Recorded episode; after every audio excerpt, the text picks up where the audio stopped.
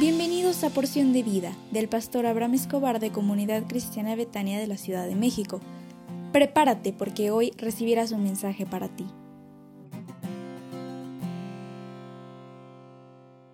Ding don dan. Gracias a Dios por este nuevo día que te permite vivir. Agradecele a Él con todo tu corazón por toda la bendición que ha depositado en ti en el nombre del Señor Jesús. Hoy quiero hablarte acerca de que la oración tiene poder cuando es definida. Cuando la oración se trata, tenemos que tratar con mucho cuidado porque hay, oraciones que la verdad a veces no tenemos que pedir o comentar delante de Dios. Si conocemos las escrituras, hay ciertas cosas que pues no, no podemos pedir o no debemos pedir. Recuerdo haber visto en la televisión una entrevista a un hombre que mantenía una serie de prostíbulos. Decía la persona que había hecho un acuerdo con Dios al entrar en este negocio. Daría un porcentaje de sus ingresos a Dios si él bendeciría su negocio. Dios había bendecido su negocio y él devolvía el favor mediante todo el dinero que daba a la iglesia. Bueno, pedir a Dios que bendiga algo que aborrece, como un prostíbulo, es orar contra la voluntad moral de Dios. Yo creo que no, que no era Dios el que estaba respondiendo y bendiciendo este negocio del prostíbulo. Cuando tú tengas tu petición, tráela ante Dios en humildad y luego deja que Dios sea Dios. A veces dice que sí, pero ¿qué crees? Otras veces dice que no.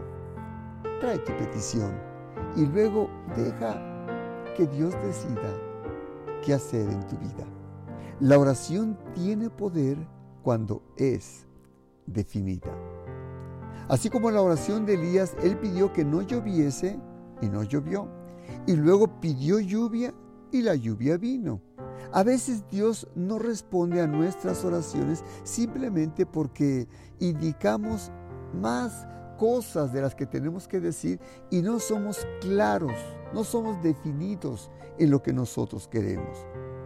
No es que Él no sepa qué es lo que nos conviene, o qué es lo mejor para cada uno de nosotros.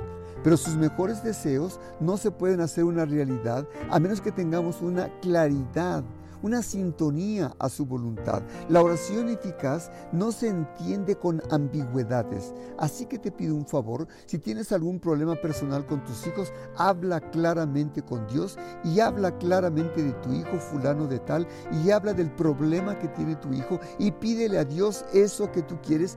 Habla claramente con Dios y, y porque tu oración sea definida. Algunas personas se resisten a orar de manera clara con Dios y le están dando vueltas y vueltas al asunto. Así no es Dios.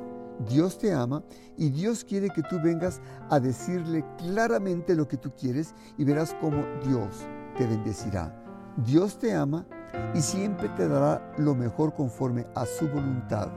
La idea es que Dios siempre te da lo que tú le pides. Así que te pido con todo mi corazón, pídele con claridad a Dios lo que tú quieras. Y algunas cosas, aunque sean muy difíciles, Dios las entiende. Y Dios eh, conoce modismos y conoce lenguajes. Y Dios conoce todo lo que hay dentro del corazón. Este concepto de eficacia en la oración es hablar con Dios claramente y de manera definida y vas a mirar cómo Dios te bendecirá en todas las cosas que hagas. La voluntad de Dios, dice la Biblia, que siempre es buena, agradable y perfecta. No te enojes con Dios si algunas veces Dios no te responde conforme a lo que le estás pidiendo. ¿Me dejas hacer una oración por ti? Si pudieras cerrar tus ojos, Padre, te suplico por la persona que escucha este audio, para que le abras el entendimiento y pueda conocerte a ti través de la oración más allá de lo que su pensamiento pueda comprender o entender, en el nombre del Señor Jesús. Amén.